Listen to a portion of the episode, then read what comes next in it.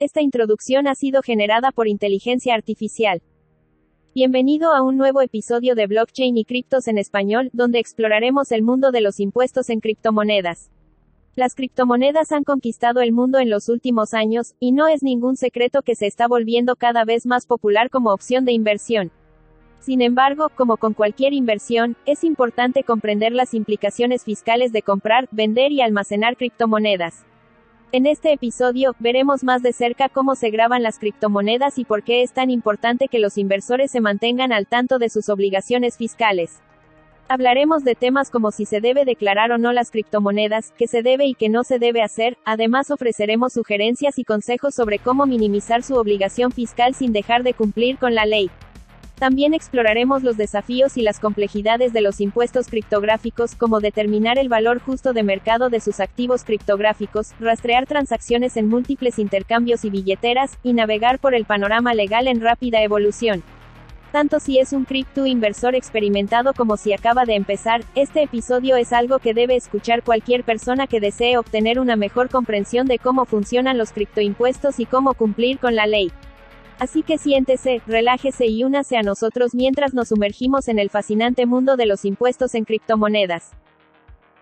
Los bancos centrales, que son los reguladores y emisores, pues en sí, de la moneda fiat que puede tener un país, son quienes eh, llegaron a este punto de, yo diría que sentirse intimidados hasta cierto punto, y no, no solo los bancos centrales, yo veo, voy viendo que es una característica de los gobiernos de los países en vías de desarrollo, que es como que sí sienten esta intimidación de no tener el control.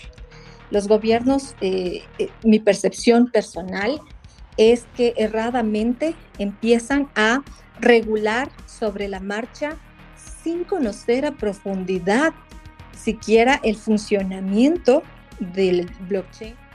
Blockchain y criptos en español, un podcast de Juan Sebastián Landi donde locos, geeks, rebeldes y todos quienes desean aprender sobre blockchain y criptomonedas tienen un espacio para compartir.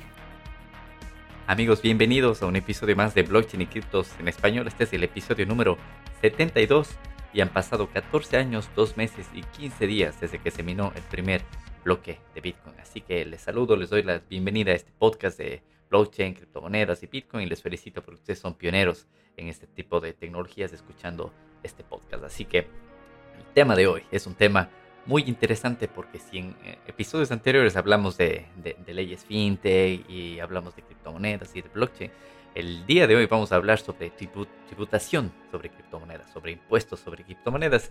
Y tenemos un invitado especial que sabe mucho del tema, lleva años y años trabajando en esto, tiene mucha experiencia no solo en el tema de tributación ilegal, sino también en, criptomonedas, así que es interesante.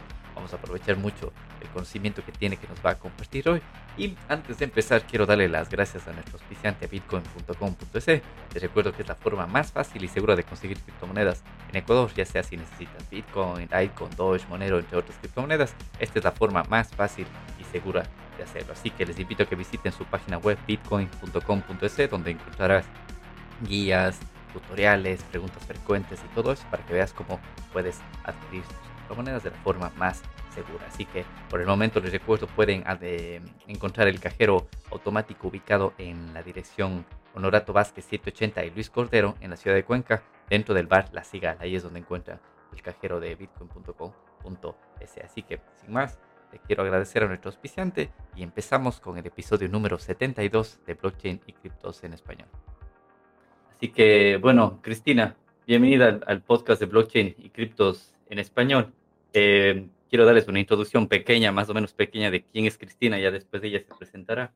Eh, Cristina Medina es tributarista, estudiosa de los efectos tributarios derivados de la tecnología, la regulación blockchain, criptoactividad, DeFi y Web3. Así que vemos que cubre casi todos los temas que hablamos episodio tras episodio en este podcast. Y bueno, Cristina, bienvenida. Cuéntanos tú más bien, ¿quién, quién es Cristina Medina? Hola Juan, buen día, gracias eh, por la invitación, buenos días con todos. Em, pues para mí es un placer el poder compartir espacios como estos en los que en esta ocasión se mezclan unos temas que me apasionan tanto a mí como son los relacionados con la tecnología blockchain y todo lo que de ello deriva y la tributación. Entonces, imagínate, esto, la, esta conjunción de estos dos eh, grandes aspectos para mí importantes en mi vida, pues hace que esté encantada de estar compartiendo con ustedes y agradecida con la invitación. ¿Quién es Cristina Medina? Pues yo creo que eh, para empezar es un ser en constante evolución.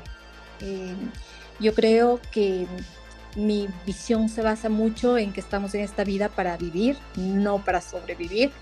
Y eso hace que incorpore una, un tinte de ese equilibrio en cada meta que, me voy proponiendo en mi vida, fuese la que fuese. ¿no?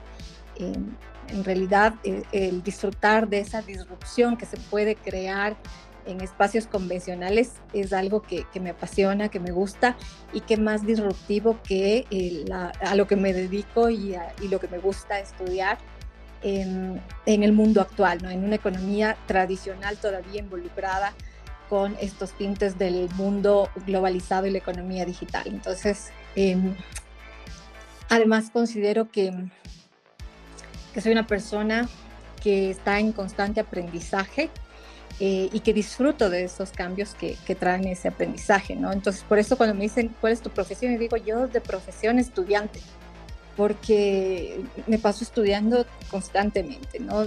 Creo que los títulos eh, universitarios, eh, postuniversitarios, em, se quedan a un lado cuando disfrutas de, mantenerte en una constante línea de aprendizaje. En mi caso, más en estos temas que implican tributación, derecho corporativo, tecnología, blockchain y consecuentemente criptos.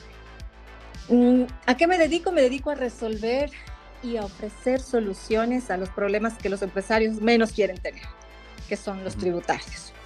Em, por afinidad me gustan más aquellos sectores que están relacionados con la tecnología y telecomunicaciones, sin embargo, eh, pues a cualquier aspecto o a, a cualquier eh, sector que esté relacionado con eh, un efecto, un problema tributario, una necesidad tributaria, pues a eso me dedico. Y es interesante lo que mencionas, que hay que estar siempre en constante evolución. Yo concuerdo contigo también que ya los títulos universitarios eran parte de la revolución industrial, en esta revolución informática o de la información.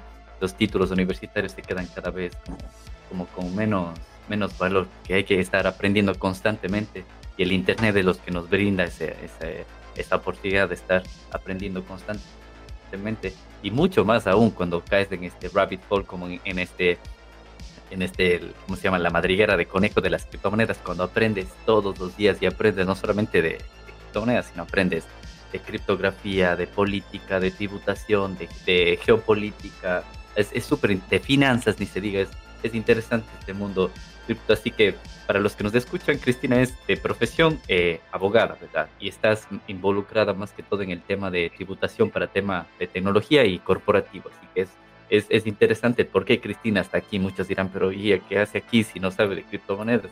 Ella sabe muchísimo de criptomonedas y más que todo del tema de tributación, que es lo interesante, lo que vamos a tratar ahora. Vamos a hablar justamente del tema de tributación en, en criptomonedas y como estábamos conversando con Cristina antes de empezar el podcast, no solo de, fijarse en tributación en un país o en Ecuador, sino que las criptomonedas están presentes en todo el mundo, no, no es que solamente están presentes en Ecuador. Así que vamos a ir metiéndonos un poco más a fondo en, este tema de tributación. Y, y, para continuar, quería preguntarte, ¿cómo es que llegaste tú a, las criptomonedas? ¿Cómo es que una abogada se llega a involucrar en este ámbito? Porque eso no te enseñan en la universidad, ¿o sí? No, no, no, no. Eh, bueno, cómo llegué a interesarme es un, tema que me gusta mucho. Sí, correcto, soy abogada y también soy economista. Entonces, esa mezcla de las, de los leyes, de las leyes y los números eh, súper necesaria en mi profesión como tributarista, eh, siempre hace que esté en ese complemento ideal, por así decirlo. Y cuando por ahí por el 2017 estuve en un viaje a España por trabajo,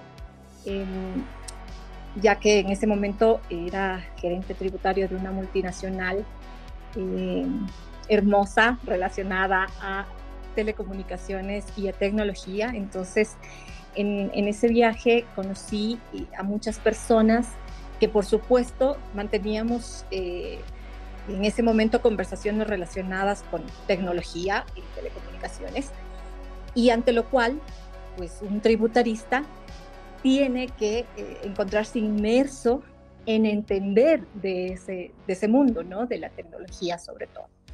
Entonces, em, en una de esas conversaciones salió eh, al tema, no necesariamente el tema laboral, sino más bien conversando con unos perfiles y personajes pues tan pro, tan eh, exquisitos en, este mundo de la tecnología, y salió el, el, tema del blockchain y la fascinación que trae consigo el término descentralización, el manifiesto Pong, el cyberpunk, o sea, empezamos a hablar de esos temas que para mí todavía eran eh, desconocidos de alguna manera.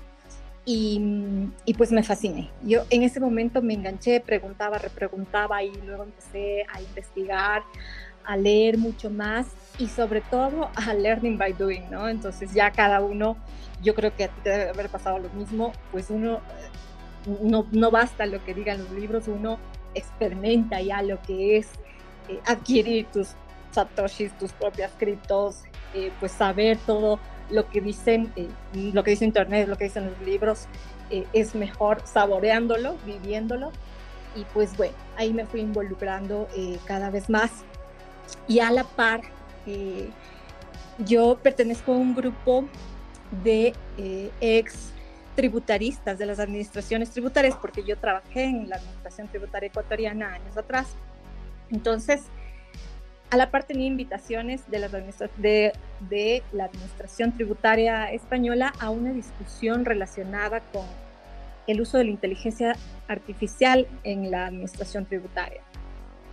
Y ahí me daba cuenta cómo, mientras, por un lado, a la misma época yo estaba disfrutando de eh, enriquecerme de estos conocimientos de, del blockchain y todos sus efectos, pues al, al, otro lado las administraciones tributarias estaban revisando cómo incorporar la inteligencia artificial en, en las administraciones tributarias y pues decía, nos sentimos un poco eh, relegados como administraciones tributarias y ratificado que muchos, muchos pasos atrás de la velocidad a la que se mueve la economía digital. Y es así como me incorporé. Y pues bueno, desde ahí no he parado, he tenido el gusto de, de poder ser parte de las grandes discusiones que trajo El Salvador, el momento en el que incorporó el Bitcoin como una moneda de curso legal. 2021, eh, si no estoy mal, ¿no? Así es, tuve el honor de, de, ser invitada por el Colegio de Contadores Públicos de El Salvador en en un grupo de profesionales de Latinoamérica especializados o conocedores de alguna forma de, de todos los efectos, o, no de todos, yo creo que nunca vas a saber de todos, de los efectos blockchain slash Bitcoin en ese momento, pero ya desde esa perspectiva totalmente disruptiva que fue que El Salvador lo adopte como una moneda de curso legal. Eso hace que hablemos de dos enfoques diferentes. Entonces, bueno, eh, he pasado por, por, por, ser parte de equipos como esos, muy enriquecedores, a estar en constante eh, conversación con, con, un grupo de, de, profesionales igual relacionados a este análisis, sobre todo argentinos, tengo unos colegas argentinos, eh, pues que, que, llevan la pauta a nivel Latinoamérica con estos temas y así. Entonces, no he parado y no he parado de aprender porque como ves, no paras nunca. En este mundo, mientras recién vas enterándote, por ejemplo, de qué se trata la minería, pues ya sale por ahí, no, minería y minteo. Y, y, así van derivaciones exquisitas cada vez más. Eh, y, no, ya no, ya no solo hablamos de minería, a ver, podemos desglosar bien el staging y así. Bueno, hermoso. ¿Qué te puedo decir? Bueno, qué, interesante, pero más o menos el, en el 2017 es cuando te empiezas a involucrar con esto, con este viaje a España. Y bueno, yo también llevo viviendo acá en, en, Europa desde ese año más o menos. Vine a estudiar un máster y asimismo por temas de, emprendimiento, de estar en una incubadora de startups, es que empecé a escuchar de Bitcoin y todo eso.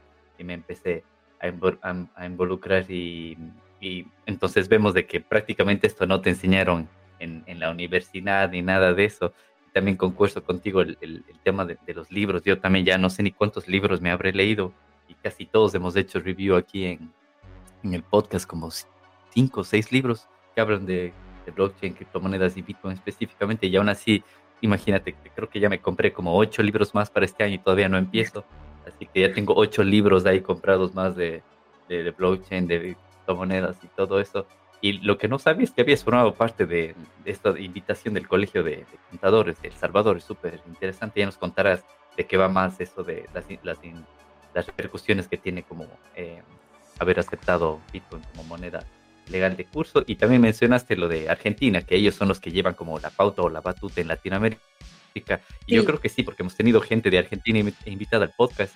Y de Brasil no todavía, pero lo que sí sabía también es que el tema de regulaciones en Brasil, en Argentina y aunque no lo crean, incluso en Venezuela, ellos son los que llevan la batuta incluso en el uso de criptomonedas en Latinoamérica. Así que para continuar con el podcast, eh, para los que nos escuchan, ya van viendo el por qué le invitamos a Cristina, se dan cuenta del perfil que tiene, entonces ella sabe muchísimo eh, de cripto y de tributación. También quería preguntarte de Digi, Digitax L, creo que es el nombre de, de, esta empresa o de tu firma, a ver si nos cuentas un poco más de qué va eso.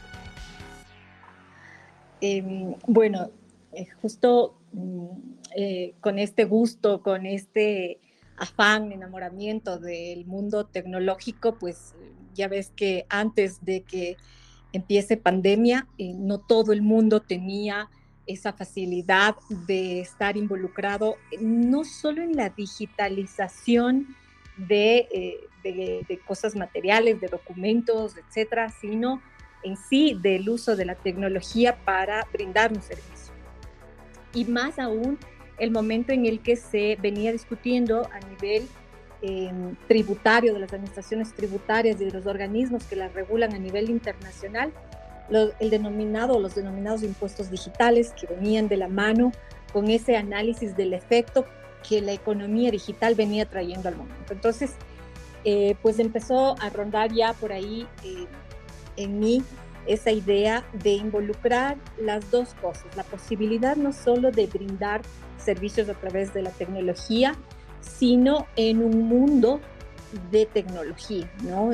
Hablar de los efectos impositivos que traía para las empresas tecnológicas, em, em, las normas locales e internacionales, porque aquí se involucra muchísimo no solo tributación local, sino internacional.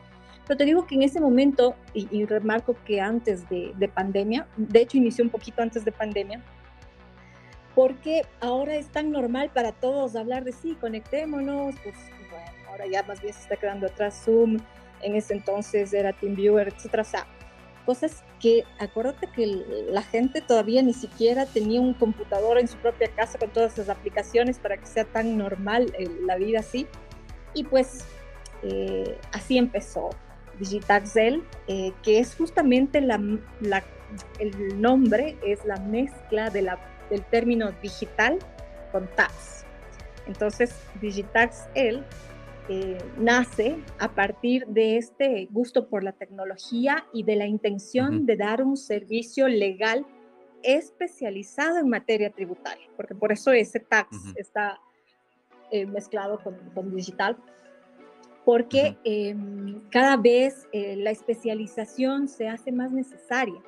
No puedes tú para hacer un símil con el mundo de, la medicina, por ejemplo, no puedes ir tú a un neurólogo para que te vea tus temas gastrointestinales, por ejemplo. Entonces, eh, la verdad es que la especialización en el mundo legal es una, eh, es una necesidad imperante. Y en ese momento, pues eh, ya, ya lo veía venir y, y, mi gusto por las dos cosas, pues hacían que lo vaya bosquejando y pues nació así esta firma jurídico-tributaria o esta firma jurídico con especialización en materia tributaria eh, y ahora estamos pues aquí continuando avanzando desde esta trinchera. Y, bueno, dentro de los servicios que Digitaxel brinda, eh, bueno, no solo va a empresas o a cualquier tipo de negocio que esté relacionado de una o de otra forma con criptomonedas, sino como mencionas, de cualquier tema digital, como qué tipo de empresas eh, estarían dentro de los servicios que Digital le podría brindar. Sí, eh, el servicio de asesoría o consultoría legal que implica en este caso el poder eh, brindarte a ti las respuestas de lo que desconoces todavía cuando emprendes en un proyecto y lo quieres llevar ya al aspecto no solo societario, formalizando jurídicamente a una empresa, sino eh, de los efectos que tiene el ponerte en un negocio en el mundo de, de la tecnología o no, no, importa. Eh, pero sí, como te había dicho, por afinidad, pues me, me gusta más eh, los sectores relacionados con, con, la tecnología, con telecomunicaciones, sin perjuicio de que, lógicamente, la asesoría y la consultoría eh, de lo que serían los efectos tributarios de lo que vayas a hacer, ya sea una asesoría preventiva o ya post-mortem, como digo yo, ya cuando tienes un problema y llegas y dices, tengo una notificación del SRI o de la administración tributaria en tu país, ¿no es cierto? Entonces ahí es cuando entramos y ya hay mucho desde el aspecto legal o de tu abogada patrocinadora, de defenderte ante el SRI, ante los, ante los jueces, ante el tribunal de tu caso concreto. Entonces, eh, digamos que mm, los mm. servicios se dividen en, este, en estos dos grandes momentos. Asesoría preventiva, consultoría preventiva y ya lo que sucede luego a nivel de patrocinio, cuando ya tienes un problema, el no solo asesorarte, sino defenderte ante la administración tributaria. Y también brindan el servicio de de tributación, es decir, de declaración de impuestos o todo eso, o es solamente tema legal que brinda? Sí, no, no. Y cada, ahí en ese, en ese aspecto, cada empresa por lo general se mueve con sus contadores. Eh, dentro del campo de la consultoría, sí hacemos, tenemos un servicio de esta consultoría recurrente que hace que podamos estar en constante comunicación con el contador de la empresa para revisar o ver qué cómo está presentado sus declaraciones, con el financiero de la empresa para resolver sus dudas eh, que pueden tener de la aplicación de determinada norma financiera. Acuérdate que las NIF, que son las normas internacionales financieras, pues hacen que em, desde determinado año aquí en el Ecuador, desde hace poco, es pues todavía causa de que desconocen un poco el efecto de estas NIF que puede tener eh, a consideraciones tributarias porque el efecto de las normas contables locales o internacionales no siempre coinciden con lo que la normativa local tributaria te permite. Entonces, ahí va esa asesoría recurrente de que podamos estar acompañando a lo que hace tu contador, tu financiero y en sí lo que decides como empresa o en tu negocio. Ah, ok, interesante. Bueno, entonces queda claro los servicios que brinda Digitax. ¿Cuál es el sitio web donde lo pueden encontrar más información? Es www.digitaxel.com. Em, y bueno, eh, también tenemos un, correo, ahí, ahí van a encontrar el correo que es info.digitaxel.com. Em, quería aclarar y, acotar también que eh, también llevamos ciertos temas de la tributación en los Estados Unidos. Eh, soy eh, preparador de impuestos calificado por el IRS en Estados mm, Unidos, entonces eso hace que eh, también es parte de, de, la asesoría y servicios que, que podemos brindar relacionado a quienes son residentes fiscales en los Estados Unidos. En Estados Unidos, ok. Eso estamos ah, expandiendo recientemente. Sí, sí, eso, eso, me parece interesante también, porque hay mucha gente eh, que tiene negocios, o sea, que tiene doble nacionalidad, tanto el pasaporte de Estados Unidos como el de Ecuador, y tiene negocios allá, así que los que desean emprender este tipo de negocios también, eh, sabemos que ahora DigitalTel también tiene este servicio de asesoría. Y, y bien, metiéndonos un poco más ya en tema de, de tributación de criptomonedas. Yo leí un artículo que tú publicaste en en, el Boletín Foro Fiscal Iberoamericano que hablas los efectos impositivos de la criptoactividad. Entonces, les recuerdo a los que nos están escuchando, les dejo todos los links que hemos mencionado, la página web de Cristina, el link de este artículo y todo para que ustedes mismos lo descarguen y lo lean. Y que este artículo es súper interesante porque aquí ya mencionas ya no solamente como tema local de Ecuador, sino hablas ya de cómo esto está involucrado a países como El Salvador, eh, también hay países como Portugal, Suiza, Alemania, Singapur, en donde son como ambientes un poco más cripto-friendly, cripto-amigables. Así que les invito a los que están interesados a que lean este artículo que les vamos a dejar aquí en, en, los, detalles de este podcast. Y metiéndonos en temas de tributación, quería que tú, Cristina, nos digas, nos respondas la pregunta que mucha gente estando en Ecuador, en otros países de Latinoamérica, siempre se pregunta. Incluso a mí me pregunta siempre en Twitter de si es legal comprar o vender Bitcoin en Ecuador. Así que coméntanos tú, Cristina, ¿es legal o no es legal? No existe prohibición expresa de hacerlo. Consecuentemente, no es ilegal.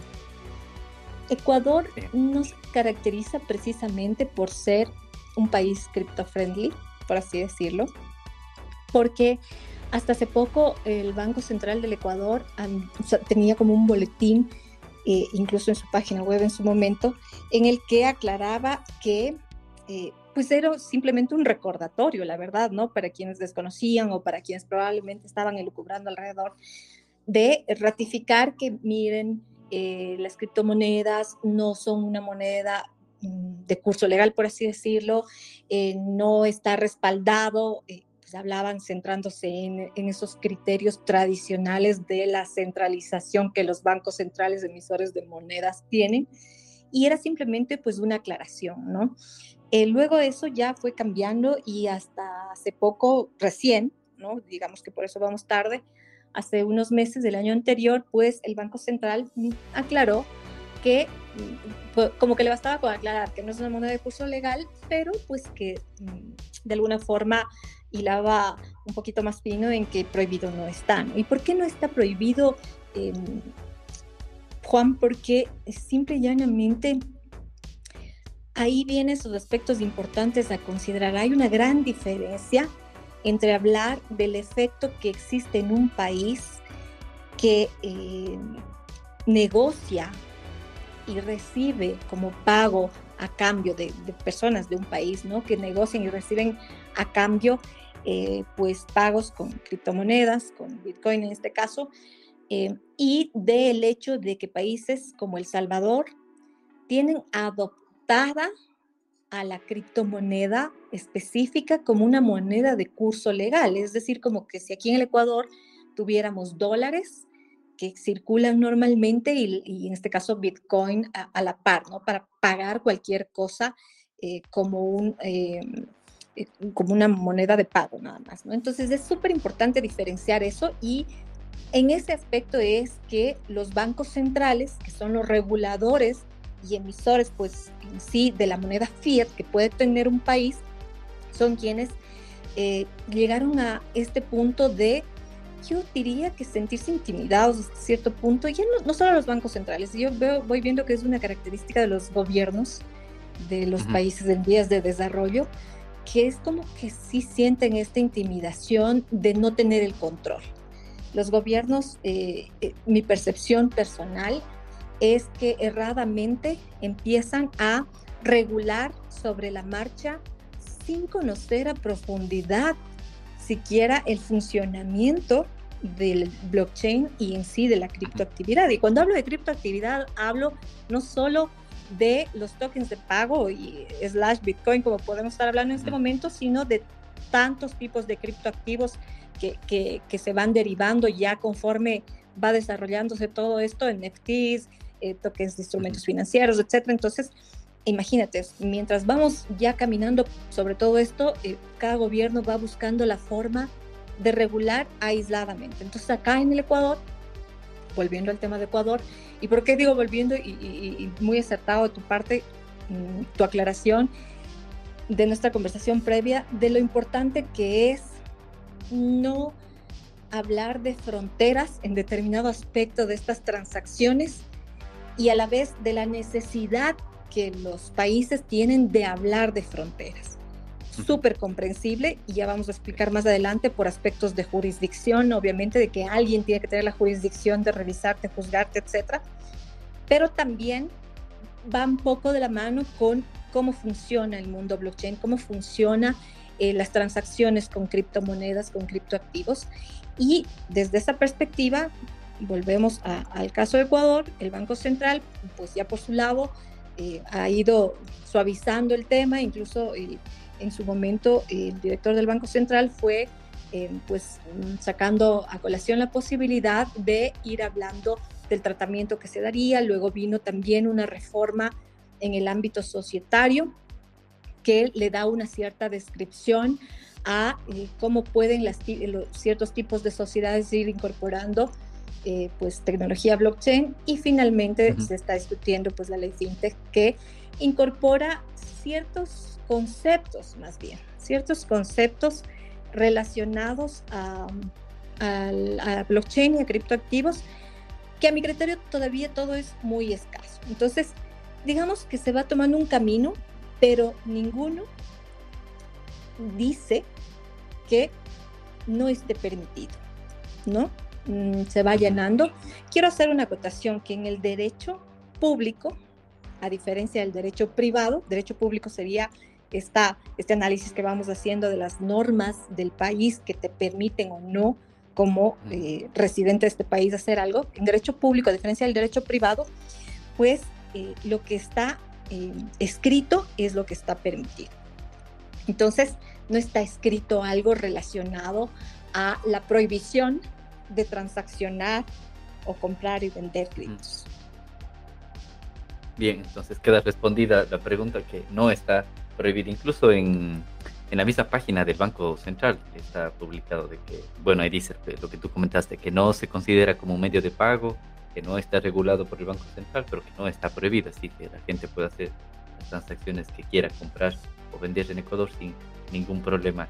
Y otra pregunta después de esta es de que si un local comercial, es decir, un restaurante, un hotel, no sé, una pequeña tienda de barrio o incluso hasta una, no sé, una cadena de electrodomésticos en Ecuador, puede recibir pagos de Bitcoin, tendría que tributar por eso de ahí cómo funciona esto. Porque también eh, he tenido preguntas de, tiendas, de hoteles, de, centros comerciales que dice, ¿podemos nosotros recibir pagos y en el momento en el que recibimos tenemos que, no sé, emitir una factura o ese tipo de cosas? ¿Cómo funciona en este caso?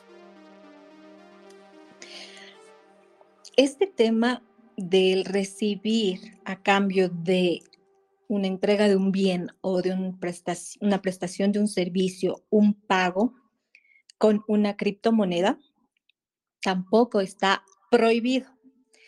Ahí voy a hacer una aclaración y pues es un tema sumamente extenso, pero solo para poner en contexto, todo lo que em, las criptomonedas traen consigo no son únicamente una actividad de compraventa de la criptomoneda en sí o de recibir un pago, sino hay tantos aspectos involucrados que podrían implicar el gravamen de impuestos indirectos o directos.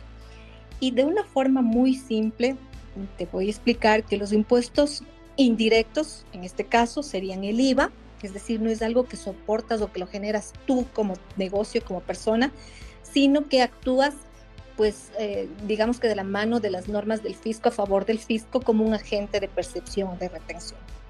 Entonces, existirán alrededor de las criptomonedas servicios como la minería, el, mismo minteo, el staking, la venta de NFTs, o sea, tantas cosas que se derivan de la criptoactividad que podrían tener el gravamen de un impuesto indirecto como el IVA. Incluso se podría analizar impuestos como el impuesto a la salida de divisas en su momento, ¿no es cierto? Porque acá en Ecuador tenemos, hay eh, países en los que tienen impuestos como el impuesto al patrimonio, que aquí estamos entre que sí tenemos y no tenemos, y el principal que la gente eh, más le preocupa, que es el impuesto a la renta, es decir, ese ya es un impuesto directo, es, el, es sobre el rédito que tú obtienes al transaccionar con criptomonedas aquí, al transaccionar, al hacer la compra y venta. Entonces, una vez especificado esto, la inquietud de la gente es, oye, ¿puedo, en este caso que tú me comentas, ¿puedo yo recibir un pago en criptomonedas? Pues que te quede claro que alejándonos una un poquito de la norma tributaria. La norma tributaria no ha tenido reformas, aclaraciones, modificaciones respecto a criptos, salvo alguna consulta em, que no constituye en sí norma, eh, sino más bien es como una aclaración que el SRI hace poco dijo respecto a una consulta que le hicieron, que es pública, eh, que las criptomonedas son bienes intangibles y que por lo tanto su compra-venta no graba IVA. Hablando de la compra-venta de la criptomoneda, ¿no? Entonces, ese término de que son bienes intangibles es clave aquí para entender que si tú entregas un bien o entregas un servicio y a cambio te entregan este bien intangible que lo describe el SRI, que es la criptomoneda, que es un activo intangible para ti, pues tú estás recibiendo un pago con un eh, intangible, ¿no es cierto? No es una moneda de curso legal, acordémonos, y consecuentemente una de las formas de extinción de la obligación de pago de acuerdo al Código Civil es justamente el hecho de que tú puedas recibir un bien a cambio de otro bien. Entonces eso se llama permuta. Entonces lo que tú estás haciendo es extinguir esa obligación de pago entregando pues un bien intangible. De ahí que en ese momento tú tienes que valorar ¿no es cierto?, tu, bien o servicio que estás entregando y valorar al precio al que estás recibiendo eh, tu, como pago este activo intangible, este bien intangible que es la criptomoneda, pues ya eh, es, es, un tema eh, a traerlo a colación en ese momento, ver el, el precio de mercado, etcétera, pero pues como ves, es posible. Bien, nos queda respondida la pregunta entonces. Sí puede un local comercial, una persona, una pequeña tienda, lo que sea, sí puede recibir pagos en criptomonedas. Bueno, yo menciono Bitcoin porque es la, principal, la más descentralizada, pero en general, en cualquier criptomoneda. Y mm, ahora, en, otra pregunta, ¿qué no se debe hacer temas de tributación con criptomonedas? Porque algo mencionaste ahora tú, el tema de la permuta y al ser un bien intangible no graba, no sé si iba directamente, pero eso no lo sabía, así que me parece importante. Y entonces, ¿qué, no se debería hacer en temas de tributación con criptomonedas?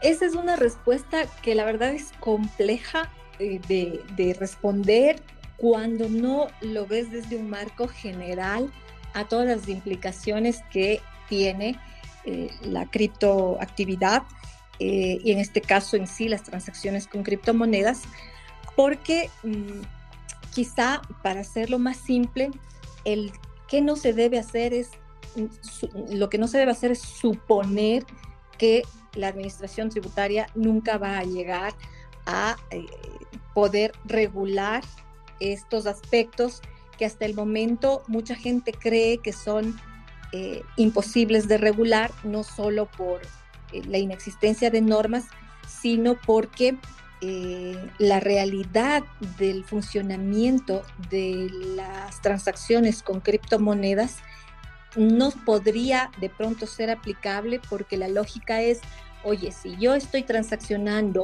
con un exchange que ni siquiera está en Ecuador, está en X país, y además estoy en España mientras estoy comprándole a alguien que esté en Estados Unidos, entonces la Administración Tributaria Ecuatoriana jamás me va a poder pedir eh, o información o pedir tributación sobre estos movimientos. Entonces, no podemos suponer que eso no va a suceder.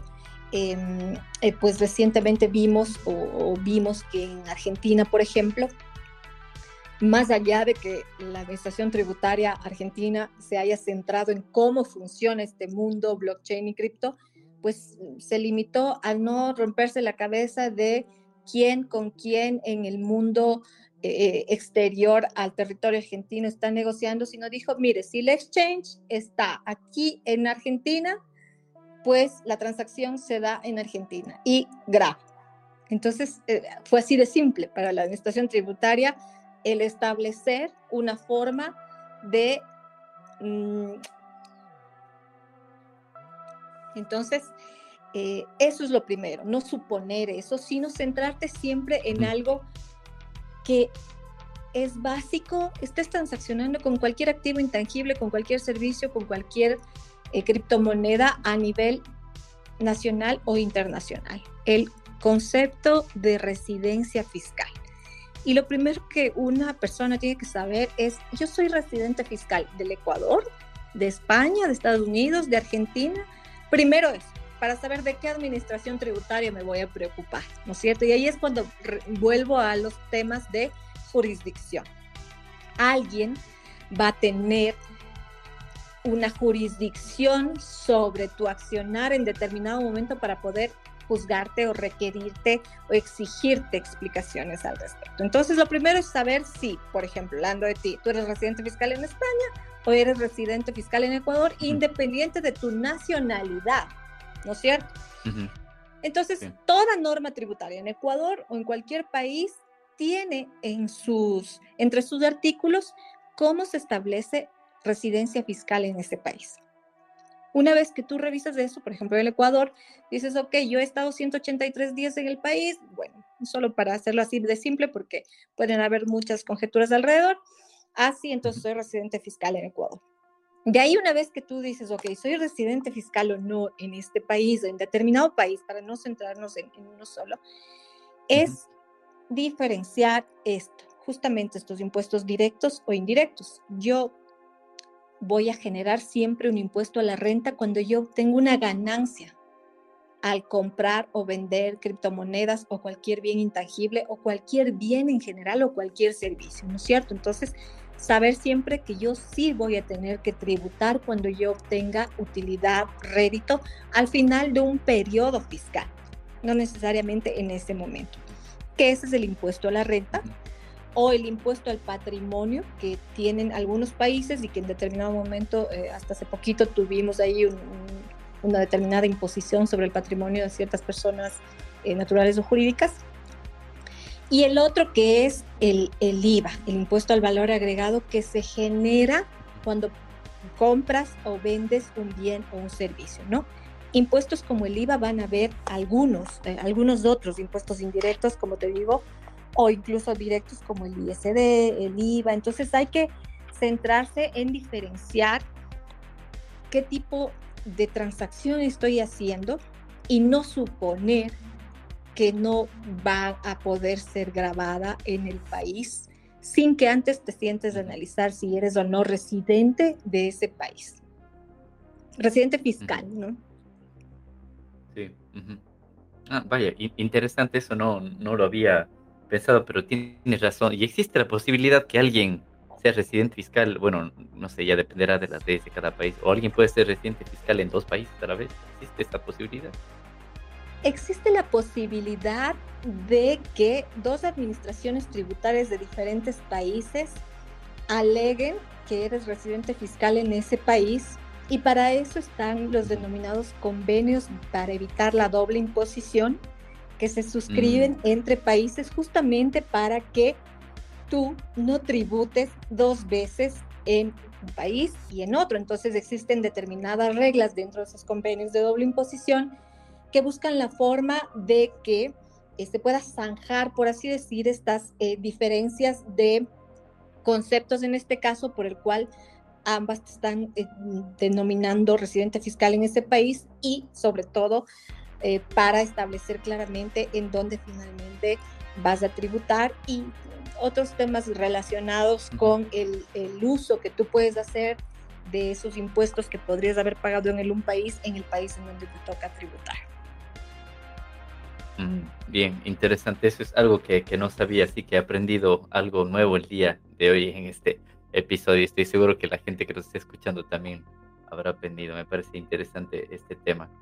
Y bien, tengo otra pregunta para hablar un poco de la ley FinTech, que si no estoy mal fue recién aprobada hace menos de dos o tres meses en Ecuador.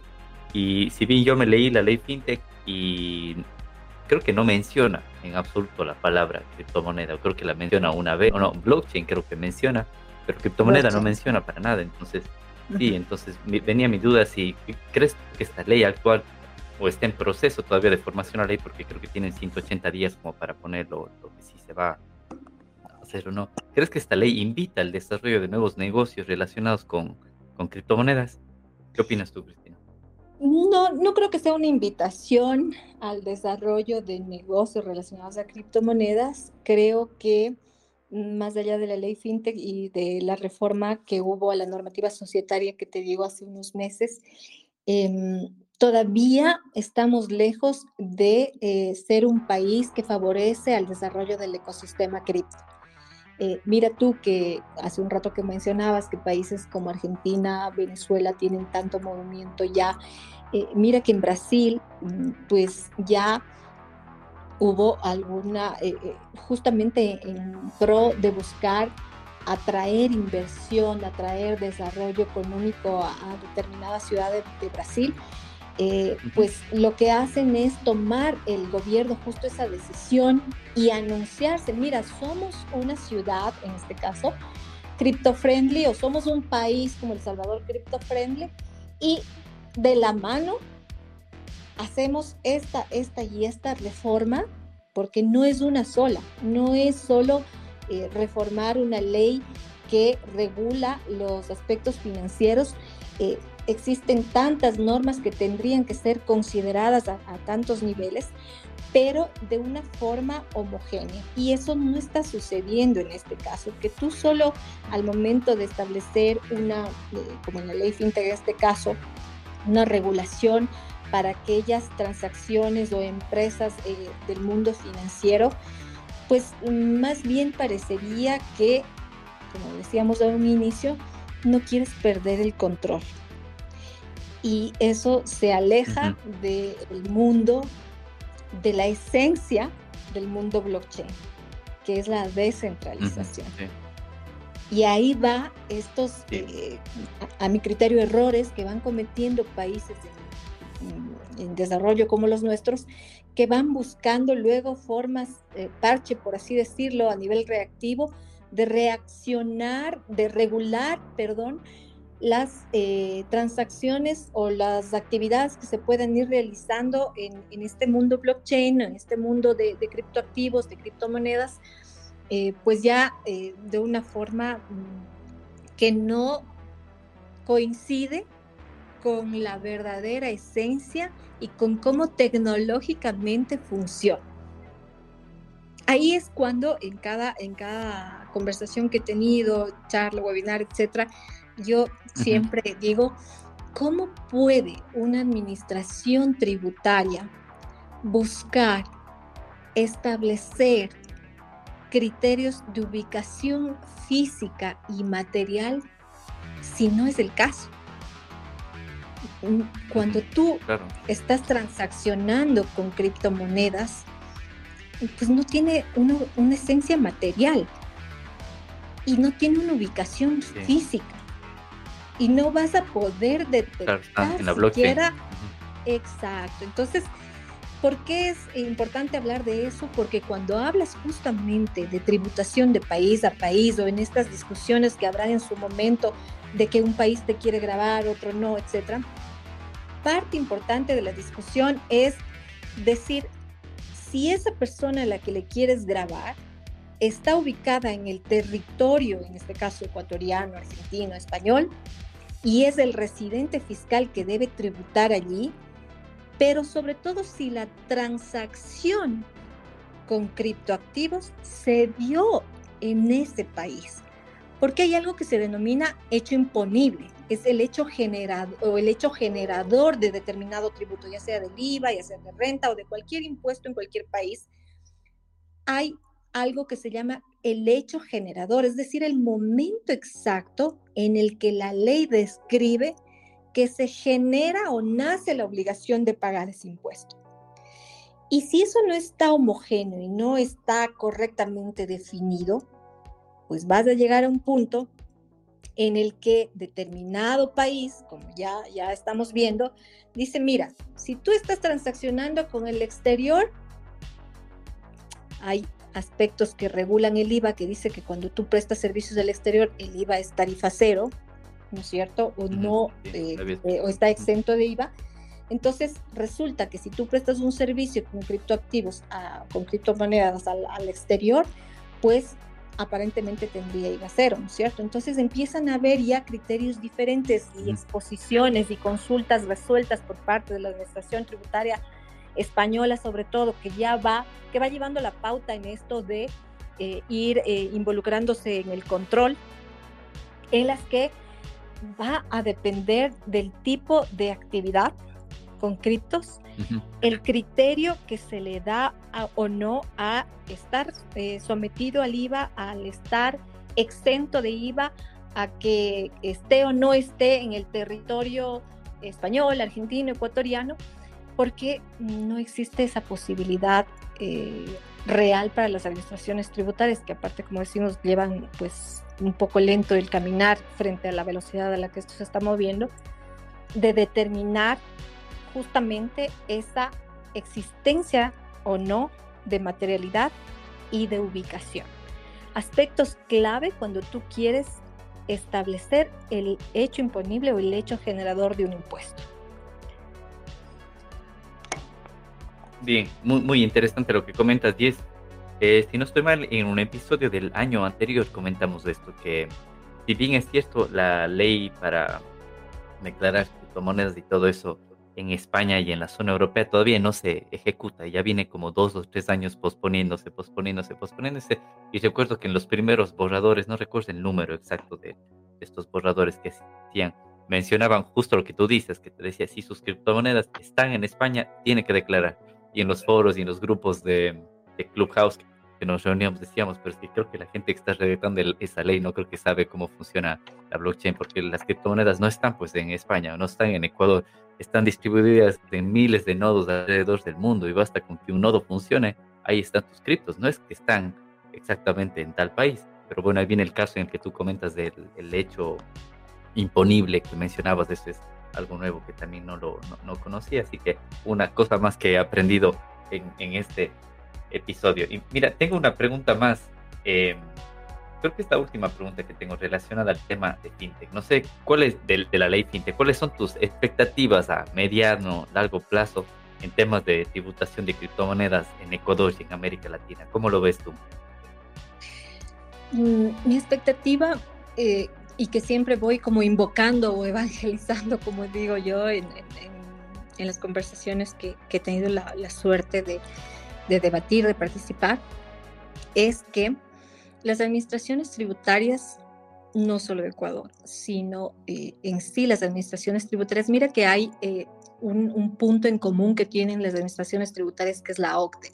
Entonces la OCDE normalmente está dando las pautas o los parámetros para un poco homogenizar el tratamiento tributario que se le da a nivel de todos los países a aspectos de ese transaccionar en una economía eh, digital, en un, mundo globalizado. Y em, vemos que penosamente hasta que se reúnan los países, hasta que consolide la OCDE los criterios y hasta que quieran establecerlo, pasan muchos años y siguen hablando de términos como establecimiento permanente, o sea, venían discutiendo muchos temas la OCDE en el camino cuando ya de pronto estuvimos todos inmersos en este mundo blockchain y vemos que será difícil o demorado que todos se pongan de acuerdo. Entonces mi expectativa es que eh, lo importante, de más allá de hablar de una ley específica en este país o en los, eh, digamos, hablemos de Iberoamérica, estén eh, regulando con leyes, pues, sueltas, por así decirlo, es que más bien se le brinde una cierta seguridad jurídica a los jugadores que están en medio, que son aquellos que no solo están eh, holdeando, no solo están eh, comprando para sí, sino que están efectivamente haciendo negocio, transaccionando o están prestando servicios relacionados, que le dejen las reglas claras del juego respecto al menos a los conceptos que se deben tener en cuenta el momento de establecer esos hechos imponibles, esos hechos generadores de los impuestos que más tarde le querrán cobrar, ¿no es cierto? Entonces, es como dejar claro un ambiente de seguridad jurídica necesarísimo para todos los ciudadanos residentes de determinado país de a qué se va a someter o a qué se está sometiendo al transaccionar y saber claramente qué impuestos deberá eh, tributar en su momento. Y es, es importante y interesante lo que comentas porque mm, a él, hace dos años me parece, bueno, no, no lo grabé en, audio porque era una, una, conversación que tuve con uno de los gerentes de un exchange que funciona en Latinoamérica. Es un exchange que funciona en Argentina, en Chile y en Colombia, incluso creo que en Perú actualmente. Y mi pregunta era, digo, ¿por qué se saltaron Ecuador? Y era justamente porque tú comentas, porque no había reglas claras. me decía, podemos hacer la inversión de llegar ahí, y después no tenemos nada que nos diga qué hay que hacer, qué no hay que hacer, cuál, cuándo es la, como la base imponible que tú decías, o el hecho imponible. Así que eso creo que es importante. Y no sé, ¿tú qué países crees en la región que llevan la delantera en este tema de, regulación, tributación? O, o, como qué países les dejan las reglas claras para, para que estas empresas se, se desarrollen en Latinoamérica? Y yo creo que lleva la cabeza España, eh, sin decir que estemos o no estemos de acuerdo con todo lo que ha venido eh, aclarando.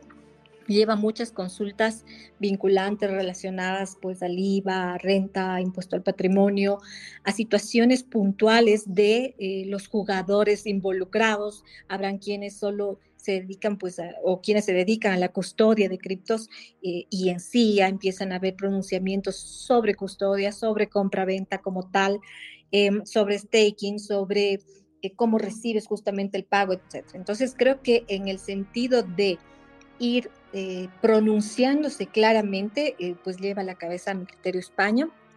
luego le sigue Argentina, que más que irse pronunciando, vemos que la Administración Tributaria Argentina va actuando va actuando desde ese aspecto reactivo de control. Entonces em, em, eh, empezó ya unos años atrás a pedir información a los exchanges, al, mismo, cuando decimos sujeto pasivo hablamos del contribuyente o del supuesto contribuyente residente fiscal en Argentina, ¿no es cierto? Y a pedir así información pues por todo lado. En ese momento era como que una entrega de información Mm, que nadie tenía claro para qué, porque no habían normas para decir así vamos a tributar. Y luego ya fueron sacando normas locales. Eh, en Argentina pues funciona de una forma más descentralizada, no es tan claro como aquí en el Ecuador, digamos, el SRI regula algo y tú sabes que es del mismo impuesto a la renta, el mismo IVA para todo el Ecuador, allá funciona un poco diferente y es como más descentralizado. Y habrán regiones que regulan de una manera diferente. Córdoba, por ejemplo, o sea, hay, varios ejemplos, pero digamos que se está moviendo eh, mucho, mm, no solo el gobierno, sino en sí la administración tributaria en aspectos de control, de regulación, no precisamente porque compartamos y creamos que sea asertivo y de acuerdo, pero por darte un orden de cómo se siente eh, el interés o el, el, actuar del Estado. Eh, Chile también está un poco pues dando ciertos pasos igual con ley fintech, con algunas leyes que van, mm, digamos, pretendiendo regular, pero ahí vuelvo al tema de este, eh, esta cierta coerción o este cierto nivel de reacción con un efecto coercitivo propio de las administraciones tributarias y es comprensible porque yo trabajé muchos años desde el lado de la administración tributaria eh, y te digo que, claro, es lógico que tienes que entrar a un control y que fuente principal de los ingresos de cada país son los impuestos y ese es su trabajo, ¿no?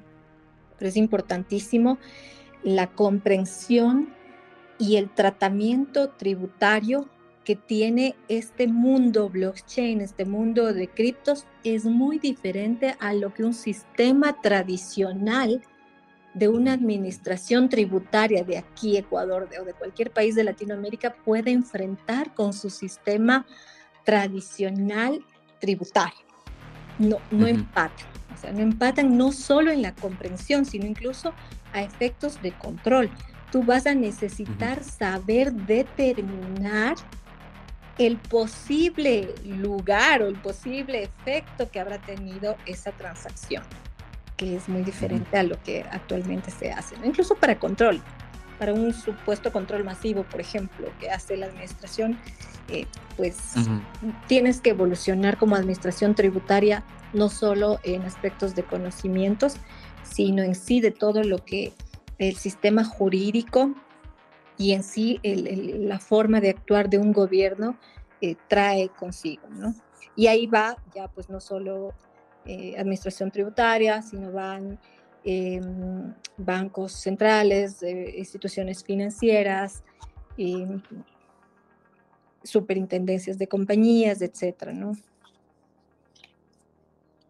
Bien, he aprendido muchísimo, muchísimo en, en, este podcast. Por eso es cada vez que invito a gente al podcast, yo prácticamente me quedo callado y escucho porque aprendo muchísimo de, todos los invitados que tengo y esta no ha sido la excepción contigo, Cristina. Yo personalmente he aprendido muchísimo y tengo una pregunta que justamente ahora en, la grabación de este episodio que lo estamos haciendo en vivo en nuestro canal de Telegram, una de las personas que está en en el chat me preguntó si es que se puede comprar una casa con criptomonedas en Ecuador. ¿Es posible actualmente hacer eso? Eh, volvemos a, la, a lo que habíamos conversado hace un rato. Si el vendedor está dispuesto a recibir a cambio, en este caso, con esta figura que sería la permuta, pues entrega su casa y recibe este bien intangible cripto, pues yo le veo totalmente factible y perfeccionable, porque, repito, una forma de extinción de la obligación de pago pues es esta, ¿no? La, permuta. Entonces tú entregas un bien y a cambio te entregan otro bien. Establecen claramente, obviamente, el, valor al cual se estaría cotizando en su momento, que ahí hay, hay, referencias ya, igual de lo que la Administración Tributaria Española, por ejemplo, eh, dijo en su momento, al, momento de valorar las criptos, entonces siempre está enmarcado en que sea eh, se pueda probar el precio establecido, que sea un precio de mercado, que esté eh, fijado en la, en la exchange más conocida, por así decirlo. O sea, dio varios parámetros en, una de sus consultas al momento de cómo ir estableciendo y sustentando el valor. Entonces, aquí o en cualquier lugar es o en varios lugares más bien, es permitida la permuta, el pago con un bien a cambio de otro. Ah, perfecto. Entonces queda respondida la pregunta para, para quien la hizo en el chat. Y, bien, para ir terminando con, con, este episodio, bueno, hemos hablado de muchísimos temas de, de, temas de tributación, no solo en Ecuador, sino más o menos cómo funciona dependiendo del, de la ubicación en la que estés. Y para finalizar, no sé, algunos libros que nos puedas recomendar. Siempre me gusta a mí preguntar a la gente que invita algunos libros que hayan cambiado tanto en su vida personal o profesional. No sé, ¿qué libros nos puedas recomendar tú? bueno, yo, eh, uno de los libros con los que me inicié, por así decirlo, yo creo que es un clásico al momento. Eh, ahora hay tantos relacionados con blockchain y Bitcoin, pero te digo, a mí en su momento me sirvió mucho, mucho, mucho como una guía, pues por ahí, por creo que inicios del 2018, cuando recién empezaban a existir libros de esto, ¿no? ahora hay tal variedad, era eh, uno que se llama El Patrón Bitcoin, lo debes ah, conocer. Lo debes, Hicimos un review aquí en el podcast. Creo que fue también uno de mis primeros libros, el primero o el segundo que leí. Eh, me abrió la mente y me explotó la cabeza con ese libro. En dos, yo lo leí en 2019, pero salió en 2018. Salió en el 2018, sí, correcto. Entonces, yo creo que es como muy descriptivo y para mí fue igual, pues muy, em, digamos que va, iba marcando cada vez más la pauta. Em, también me gustaba, me gustó, me, me llegó mucho un libro que se llama Inteligencia Artificial, 101 casos que debes saber hoy sobre nuestro futuro. No sé si lo has leído, también es de esa época más o menos, del 2018. Eh, igual, o sea, son cosas que te vuelan la cabeza y que te llevan a reprogramarte muchísimo. Em, este no lo voy a leer, pero lo vamos a dejar aquí en las notas del podcast que la gente lo busque. Perfecto. Em, hay un libro pues mucho, muy anterior a eso, pero que es muy interesante, que se llama La, la estructura de las revoluciones científicas eh, súper importante para ir entendiendo justamente este, cómo se va dando la pauta a nivel del mundo de estos grandes y disruptivos momentos como, como el que estamos pasando ahora con, con criptoactividad, con, con, más que criptoactividad, con la presencia de blockchain en nuestras vidas, ¿no? Eh, y de ahí, pues, libros ya que en lo personal me, me han gustado, me, han, me, me, ha gustado de todo, creo que autobiografías, biografías me, me gusta mucho también.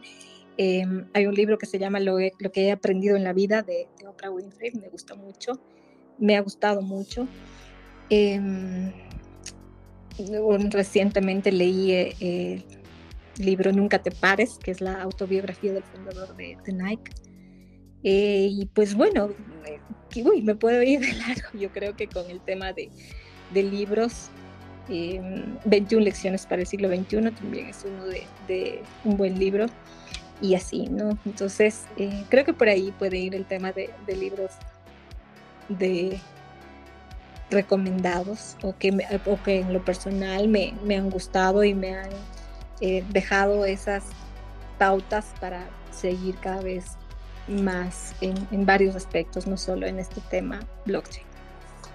Bien, creo que eres la invitada que más libros nos ha recomendado porque ah. normalmente nos da unos dos, tal vez tres, pero bueno, aquí tenemos seis recomendaciones y temas interesantes que yo también he leído libros de, inteligencia artificial, eh, como autobiografías también, pero la del fundador de Nike no la había leído, está interesante. Creo que próximamente está por salir alguna película justamente del fundador de Nike. El único que me he leído de los que comentaste es El Patrón Bitcoin, que fue el primero o el segundo libro que me leí 2019 más o menos. Así que bueno, aquí les voy a dejar los nombres de todos los libros que recomendó Cristina. Y bueno, la última pregunta que tengo es dónde te pueden contactar, Cristina, a toda la gente que está interesada en tener más asesoría por tu parte. Eh, bueno, eh, yo creo que una de las redes principales por, eh, en las que siempre estamos conectados con todos estos temas es LinkedIn. Ahí estoy como Cristina Medina B, B de Vélez, Cristina Medina B. Al mail, pues que es info arroba digitaxel.com y bueno, en el resto de redes sociales estamos como arroba digitaxel. Perfecto. Aquí quedan todos los links de lo que nos mencionaste de todas las redes. Y bien, Cristina, yo quería agradecerte. Hemos hablado más o menos una hora de muchísimos temas.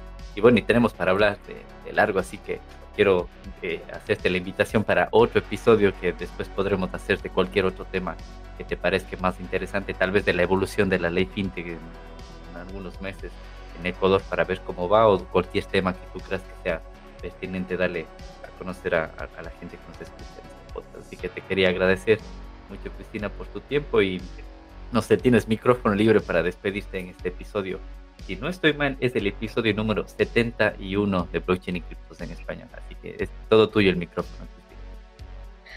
Bueno, muchas gracias. Primero, con mucho gusto, como, como tú ves, siempre te digo con mucho gusto. Para mí es un gusto, es un placer el poder hablar de estos dos temas apasionantes, que es el mundo blockchain y, sus efectos a nivel de criptoactividad y el mundo tributario en el que llevo tantos años desarrollándome. Así es que para mí ha sido el gusto. Eh, gracias por la invitación.